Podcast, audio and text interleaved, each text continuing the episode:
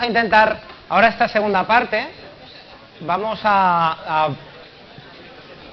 ¿Parece? Vamos... Vale. Vamos a ponernos ahora a, trabajar en esta segunda parte. Primero una pequeña presentación de algunas indicaciones, a ver qué os parece, y luego empezamos a hacer un- algún, alguna prueba de cómo empezáis a presentar información, en este caso a nivel visual. Mirad, estas son las partes que en teoría, bueno, pues vamos a tratar, ¿no? De cómo crear presentaciones y cómo exponerlas. Dentro de crear presentaciones tenemos tres bloques. El primero que es planificación, el segundo estructura y el tercero principios y técnicas del diseño. Bueno, yo voy a adelantar y nos vamos a ir a este tercer bloque que tiene que ver con el primero de crear presentación. Y ante ello, pues vamos a conocer, en este caso, pues cuatro aspectos básicos de cómo manejar en este diseño de la presentación cuatro variables que son determinantes en, la imagen. En este caso, los principios básicos del diseño, cómo manejar el texto y cómo colocarlo, los elementos relativos a la multimedia y cómo utilizar los gráficos o cómo generar los gráficos y colocarlos dentro de una, de una diapo con texto. ¿no? Lo primero de ellos es que, bueno, hay un principio básico en el diseño y es intentar, pues, eh, intentar siempre empezar con hoja en blanco, ¿de acuerdo? ¿Cuál sería eh, una postura típica española, ¿eh? que hemos dicho del españolito, la españolita, eh, abrir los dos días, en algunos casos el día anterior o dos días anteriores, el PowerPoint, coger un diseño prediseñado del Power y ponerme a meter texto, mejor dicho, a copiar del Word y pegar en el PowerPoint, ¿de acuerdo? Bueno, con la intención de que esto no sea así, yo os propongo ¿eh? que vuestra idea surja en blanco. Esto es muy difícil, porque normalmente cuando nos pasa a todos, ¿no? Pero ponernos con un papel en blanco y empezar a pensar qué idea, cómo voy a transmitirlo, es muy complicado. La suerte que tenéis es que tenéis ya desarrollado toda la programación. Y una vez desarrollada la programación, el contenido y la estructura está muy clara. Ahora, ¿cómo presento yo y con qué idea, no? ¿Con qué idea reflejo esto que tiene que ver con el resumen de mi programación, que tiene que durar dos minutos y que yo en una diapo me lo tengo que cargar, ¿no? ¿Cómo presento yo esto en una diapo? ¿no? Por lo tanto, mi propuesta es partir una situación en blanco. ¿no? No- no os vayáis a un diseño prediseñado del PowerPoint porque vais a morir por PowerPoint. ¿Qué pasa? Primera estrategia que va a valorar el que os está observando si utilizáis una presentación de ese tipo. No es original. ¿Por qué no es original? Porque ya lo ha visto un millón de veces. Y esto más bien no quiere ni verlo. ¿eh? ¿Por qué? Porque estamos cansados de utilizar siempre o de ver siempre la misma, la misma plantilla. Por lo que la sugerencia es intentar que vuestra presentación tenga una posibilidad de que sea distinta. Por lo tanto, página en blanco. Vamos a ver con la página en blanco o el power en blanco, mejor dicho, papel en blanco. Porque la idea es, si podéis, diseñar en papel blanco. Es decir, dibujarlo o hacerlo, mm, eh, hacer vuestros garabatos en papel con la intención de poder apoyarnos en ello. Y mi sugerencia es, pues cuando estéis atascados y atascadas, iros a donde nos vamos siempre. ¿m? Que es a... ¿A dónde nos vamos siempre cuando estamos atascados? Pues a Google. ¿eh? Apretamos en el botón y decimos, venga, a ver, me quiero inspirar. ¿eh? Presentaciones de programaciones didácticas. Y empiezo a ver, ¿no? Yo estoy atascado con el folio en blanco, bueno, y veo, y empiezo a ver, mira, pues esto me gusta, voy a cogerlo, lo pongo aquí. Esto me gusta, lo pongo aquí. Y empiezo a recoger, ¿no? Lo que pasa es que muchas veces yo recojo esa información y al final se convierte, yo no sé si, recordáis, pero por ejemplo en, en- en la zona de Murcia era muy típico y todavía es muy típico en algunas casas, ¿eh? el decorar las televisiones y los sofás con tapetes de ganchillo. ¿no? Esto, este es el concepto de decoración ¿eh? frente al concepto de diseño. Es que recuerdo lo de mi abuela, ¿no? que, que mi hermano y yo jugando se los tirábamos y se los rompíamos y, y para ella era, bueno, y ahora para mí es un valor indescriptible. Mirad si es que pasan de herencia a herencia, de madre a hija, y van, y van pasando, lo que pasa es que ya no se colocan y se guardan emocionalmente. ¿no? Bueno, pues atentos, diseñar no es decorar. ¿eh? Diseñar no es colocar esto aquí, esto aquí, esto aquí, esto aquí. Ese clipar que ponéis que está el tío moviéndose mientras está hablando. Esto, esto es un foco de ruido tremendo en vuestra presentación. No van a prestar atención. Eso sí, si no queréis que os presten atención, es el mejor mecanismo. ¿no? Pero si yo veo un clipar en la presentación, es como si estuviera viendo las presentaciones que hacían mis profesores hace 20 años o 15 años. Los clipar ya no se manejan. ¿eh? Ahora que se manejan imágenes, vídeos y algo más si sois capaces de poderlo llevar. Por lo tanto, la idea es, vamos a salirnos de ese concepto de, de, de decoración, ¿no? Y vamos a irnos al concepto de diseño. Para ello, mirar cinco principios muy básicos que no son míos y son extraídos del, foro del arte de presentar, pero que creo que son muy, muy sencillos de entender y muy fácil de plasmar, ¿de acuerdo? Cinco ideas muy básicas para el diseño de presentaciones. El primero de todos es el que tiene que ver con distinguir aquello hacia donde vais a dirigirlo, ¿no? Por lo tanto, dependiendo de el qué, para qué y para quién, va a suponer una presentación u otra. Os pongo un ejemplo, ¿eh? Yo recuerdo ese profe de la Facultad de Educación en la Universidad de Murcia, durante 15 años, ¿no? Y formaba a los maestros de infantil, primaria, educación física, etcétera, ¿no? Y estos luego han tenido la suerte de, opositar y ganar su plaza, ¿no? Pues recuerdo que cuando manejaban algunos de estos estudiantes, algunos autores que manejábamos en escuela, eh, eh, para apoyarnos en evidencias, cuando estos autores los llevaban y los presentaban a su tribunal, ¿sabéis qué preguntas le hacían los miembros del tribunal? ¿Que qué autores eran esos? ¿Por qué? Porque ¿sabéis lo que llevaban? ¿Sabéis cómo corregían o evaluaban las programaciones? Con documentos de una academia que estaban anclados en hace más de 12 años. Claro, esto no es actualidad. Esto, en teoría, me estaba diciendo esta compañera, un par de ellas me dijeron, Juan Antonio, es que los autores que tú nos dabas nosotros los utilizamos y, no los entendían. Menos mal que al final aprobé. Pero claro, mm, cuidado con esto. ¿eh? Entonces yo os estoy diciendo lo que eh, habría que hacer, pero cuidado porque el tribunal que tenéis es determinante para que os valore. A lo mejor os toca un tribunal clásico. Y estas presentaciones que vais a hacer, pues no las consideran importantes. Y esto tenéis que jugar con ello. Pero ante eso está vuestro argumento y vuestra defensa del porqué. Por lo tanto, ese es el primer paso a tener en cuenta. El segundo es el que tiene que ver con la jerarquía de la información. Eso es una clave determinante en vuestra presentación. Esta jerarquía tiene que ver con el tamaño y la posición. Es decir, ¿qué vamos a colocar en primer lugar? Pues siempre hay una parte inicial que casi nunca se lee. ¿eh? Casi nunca se lee. Pero es una guía para aquel que me está observando por si se pierde. ¿De acuerdo?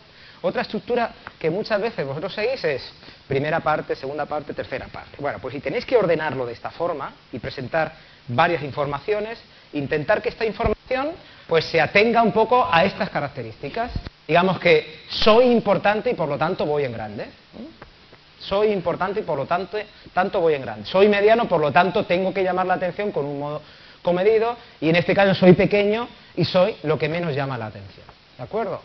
Norma, y lo vamos a ver, Gai Kawasaki, que es un experto en diseños y presentaciones, no recomienda menos de 30 puntos de tamaño. Por lo tanto, todo lo que esté por debajo de 30 puntos, pues yo voy a preguntar a los que están en la última fila, ¿podéis leer lo que está en pequeño? Bueno, pues ya estoy equivocándome, ¿de acuerdo?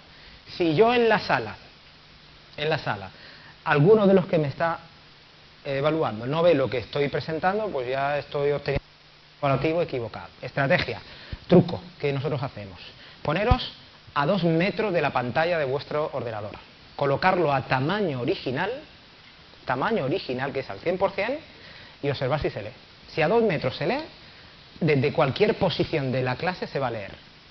Si no se lee, ya sabéis que el tamaño de la letra es un tamaño equivocado. Por lo tanto, ya sabéis que de mayor fuerza en cuanto al título, mayor tamaño, y en este caso podéis jugar con el grosor, ¿eh? con la negrita típica del documento o incluso con el tipo de letra que vamos a ver ahora.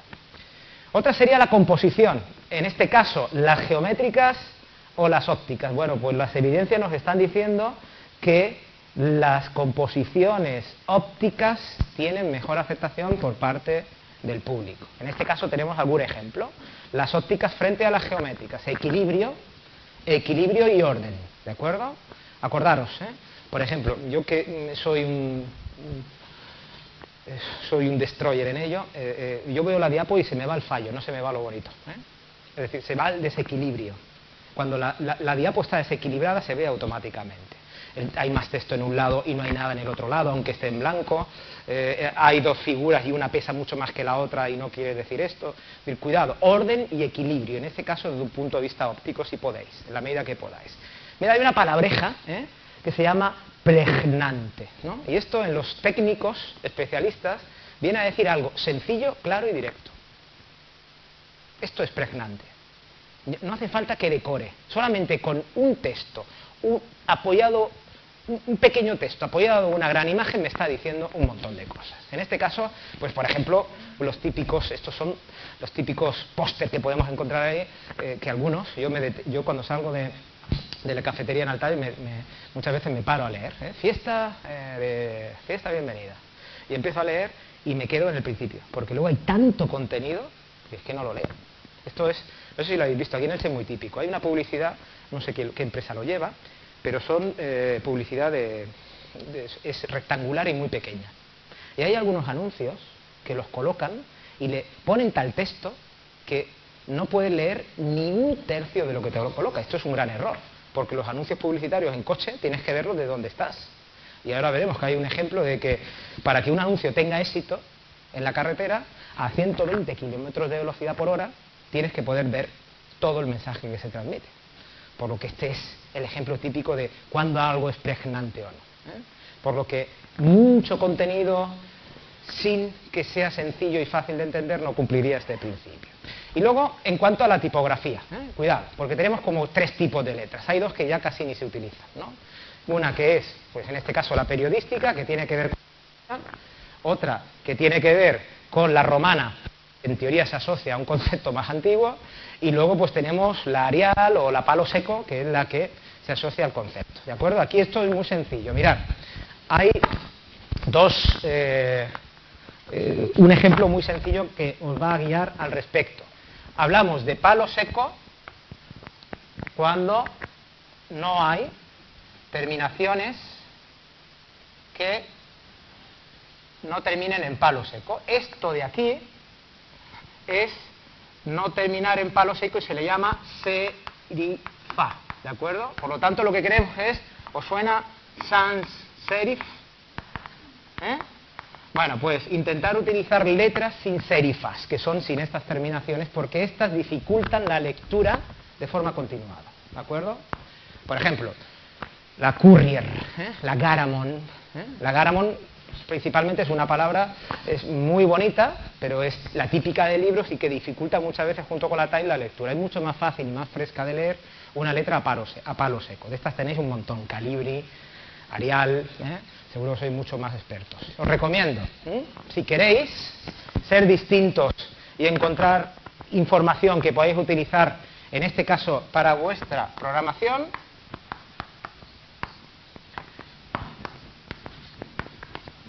dafont.com. Encontraréis miles de fuentes de letra gratuita para descargar, ¿de acuerdo? Y ahí tenéis académicas, fantásticas, eh, romanas, eh, periodísticas, bueno, alucinantes a páginas y, es muy sencillo porque en abierto pinchas a la derecha, descargas, siempre y cuando la utilices de una forma no comercial, que es la vuestra, la podéis utilizar en vuestros eh, documentos, ¿vale? Y luego lo que tiene que ver con el propio carácter. Hay dos conceptos que es el kerning y el, y el tracking. ¿no? Cuando hablamos del kerning y el tracking, esto es normalmente lo que hacen los, los, eh, los diseñadores. ¿no? ¿Qué es el, el kerning? Pues mirar, es el intentar aproximar estas palabras que normalmente están asociadas entre Mm, letras que terminan en una inclinación determinada y la otra que termina metiéndose y lo que hace es juntarla. Nosotros eso casi no lo podemos hacer con nuestros programas. Pero lo que sí que podemos hacer es el tracking. ¿no? Es, bueno, pues esto que muchas veces en el Word cuando le ponemos ajusta a la derecha o ajusta y se nos abre el texto y se nos queda ahí eh, feísimo con una separación de letras, bueno, pues esto con el tracking dentro de la propia del Word lo podéis manejar. E incluso el mismo Power eh, si no, hoy, los próximos días vamos a ver cómo se hace. Y podéis transformar una letra que, en tamaño normal se os va aquí a ajustarla a mm, un texto que es más junto. ¿Por qué esto? Porque cuando tú aproximas letra a letra es mucho más fácil de leer la palabra. Nosotros leemos palabras. Entonces, para poder leer mejor las palabras, cuanto más juntito, pues parece que permite eh, mucho mejor la lectura. ¿vale? Yo, os explicaré, mirar el trekking. El trekking tiene que ver con la proximidad de las letras y el kerning tiene que ver con intentar meter debajo de la letra, de la anterior, aquella que cuando hay una angulación superior me permite que no haya tal separación. Esta es más complicada, pero esta sí que la podemos hacer aquí. Y esto nos permite, sobre todo, sobre todo para los títulos. Y como la presentación en el Power va marcada principalmente por títulos, pues esta es un poco la idea. ¿vale? Bueno, pues vamos a ponernos manos a la obra y la idea es, bueno, pues cómo diseñar. ¿no? En este caso, todos estáis capacitados potencialmente para ser diseñadores, ¿eh? en la medida que podáis. Todos tenemos dentro nuestra capacidad de diseño y que se ajusta claramente a qué? Pues a algo que ya hemos visto anteriormente, que es intentar que este mensaje sea proyectado para que, bueno, de alguna forma apoye esa información en la que yo mm, estoy fundamentándome en la imagen. ¿Qué sucede? Pues que normalmente intentamos que el contenido que presentemos esté abarrotado. ¿eh? Queremos contar tanto, esto es un gran problema. ¿no? Sabéis que pasamos en la vida por tres fases, los educadores. ¿no? Cuando somos jóvenes, acabamos de terminar, que queremos contar todo aquello que sabemos, incluso más de lo que sabemos. ¿no?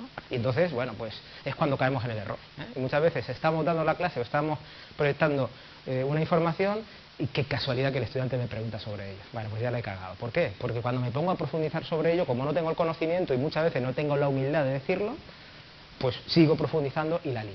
Entonces, intentar cuando sobre algo no tengáis mucho dominio, no abráis la caja de Pandora.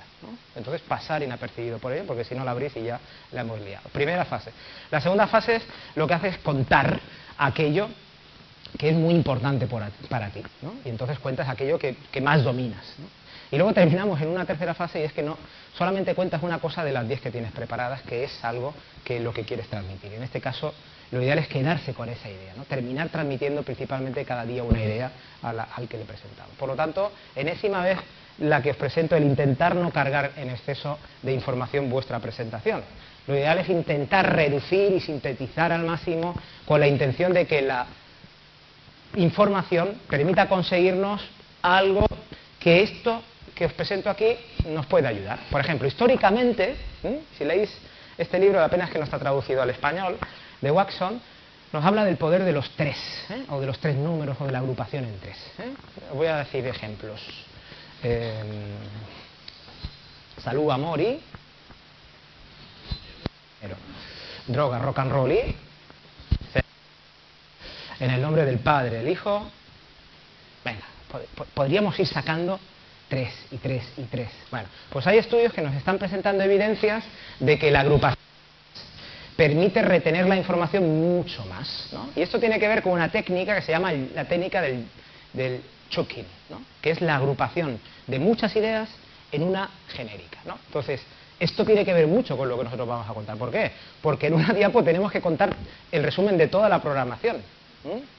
Entonces, ¿cómo cuento en una, en una diapo toda la programación? Pues no tengo más remedio que agruparlo. Si lo podéis agrupar en tres, podría ser una buena estrategia. Entonces, bueno, ¿cómo hago para que mi información se pueda ir reagrupando en mi curso y en la presentación? Por ejemplo, Gai Kawasaki nos dice esto, y mirar, este es un ejemplo, nos presenta tres ejemplos. Dice, mira, para 20 minutos de presentación, no más de 10 diapositivas y como mínimo 30 puntos de tamaño de la letra ha aprovechado el ejemplo de la agrupación en tres para presentarnos algo que también nos es útil para nuestras presentaciones. Claro, imaginaros, 20 minutos, 10 diapositivas, pues nosotros para 12, ¿cuántos tendríamos que utilizar? Proporcionalmente.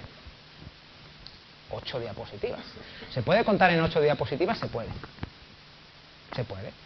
Pero tradicionalmente vosotros no utilizáis 8, utilizáis una por cada contenido. Entonces os vais a un mínimo de 12, 12, 14, 16 diapositivas. Entonces, quien consiga contar en 8 es que tiene una capacidad, pensar que en 8 diapositivas tienes que decir, sin que aparezca en pantalla, mucho más. Por lo tanto, tu discurso tiene que estar mucho más preparado. Esto lo está diciendo pues, un profesional que se dedica a ello y que nos da cifras de cómo podría estar una presentación ajustada al modelo que él, defiende. Por ejemplo, el, ejemplo que os ponía anteriormente, a 120 kilómetros de velocidad por la autopista tú tienes que ser capaz de recibir este mensaje que se te presenta lo que buscas ¿no? transmitir. ¿De acuerdo? Otro de ellos sería el que reduce a una sola idea lo que quieres presentar. por muchas diapos que tú presentes, cada vez que tú hables de algo, no hables de varias cosas a la vez, habla de una. Por ejemplo, esta de aquí. ¿eh? Intentar que cuando tú quieras presentar un producto consigas apoyarlo en una imagen que quiera transmitir. ¿eh? Esto que en definitiva aquí no está viendo nada, es decir, aquí no estáis viendo el producto porque casi no lo veis, pero ¿qué os transmite la imagen? Frío, frescor, ¿Algo más? Bueno, los hombres after safe, ¿no? Es decir, cuando los hombres vemos esto, eh, la sensación de eh, la mujer, pues en este caso, pues este, con algunas cremas. ¿eh? Desconozco si hay mujeres que se afeitan o no, imagino que sí, ¿eh? pero también pueden tener esa sensación. Imagino que cuando, en este caso, los chicos nos depilamos y las chicas también te pones la misma crema y puedes tener sensaciones de este tipo. Bueno, a esto corresponde un poco lo que se presenta con la idea. Intentar buscar una información que sea única con el apoyo que presentas. Por ejemplo, mirad, una forma tradicional en la que Bill Gates presentaba su información. No hace falta que lo presente, ¿no? Otra forma en la que lo presentaba Steve Jobs.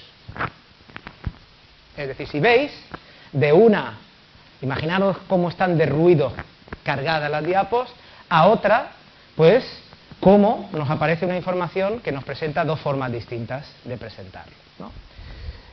Esto nos presenta ejemplos claros de que al final el discurso hace que, bueno, pues yo pueda tener una misma información con más ruido o con menos ruido. Por lo tanto, este concepto de ruido lo vamos a asociar a todos aquellos elementos que en el fondo están haciendo que yo deje de prestar atención a lo más importante. Por lo tanto, nosotros somos borradores, en este caso de nuestras presentaciones, de todo aquello que no focalice sobre lo que queremos. Si os dais cuenta, mirad, quita las líneas del fondo, quita el texto de abajo y centra en lo más importante y destacando en este caso con determinados colores lo que es más importante o menos. Por ejemplo, mirar esta, donde hay mucho ruido y lo que se hace es maximizar la información en las ideas que a mí me interesan. ¿no? Por ejemplo, aquí tenéis otra.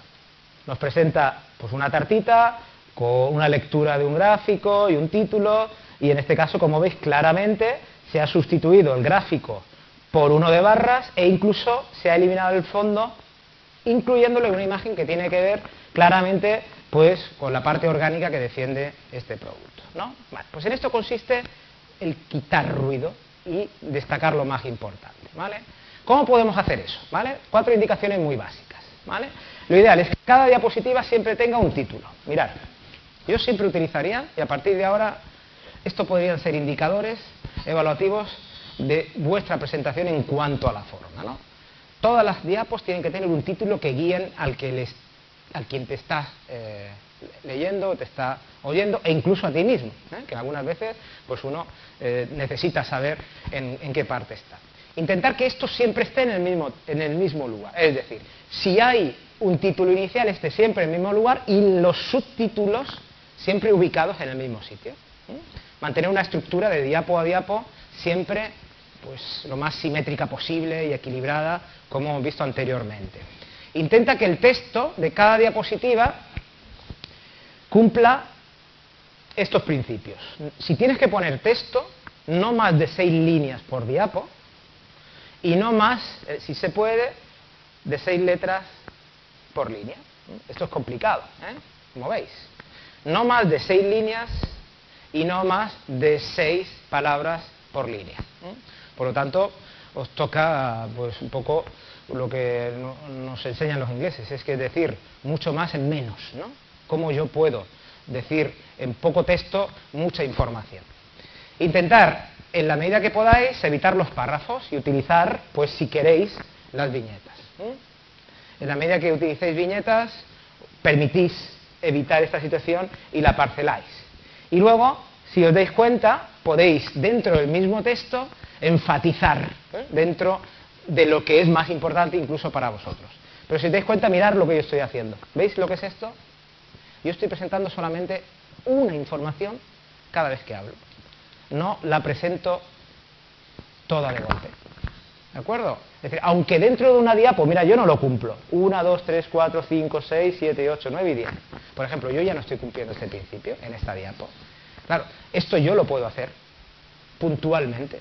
Pero si yo lo hago constantemente durante tres horas, mm, os terminaría machacando y os terminaríais eh, acordando de mí. Por lo que la idea es intentar buscar un diseño que cumpla el qué. Pues alejarse de esos diseños que vienen muchas veces y que entran dando vueltas y que llegan, pam, ¿vale? O este que acá de pam, pam, pam, pam. Intentar que si algo tiene que aparecer, aparezca de una forma sutil. ¿eh?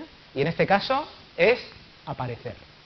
Dentro de la presentación vosotros podéis temporalizar y hay varias opciones. La más sencilla de todas es aparecer. E incluso este aparecer lo podéis temporalizar. Puede ser que aparezca rápido, medianamente rápido o muy rápido. La idea es que no aparezca muy rápido, que aparezca suave. esto lo veremos si queréis y explicamos.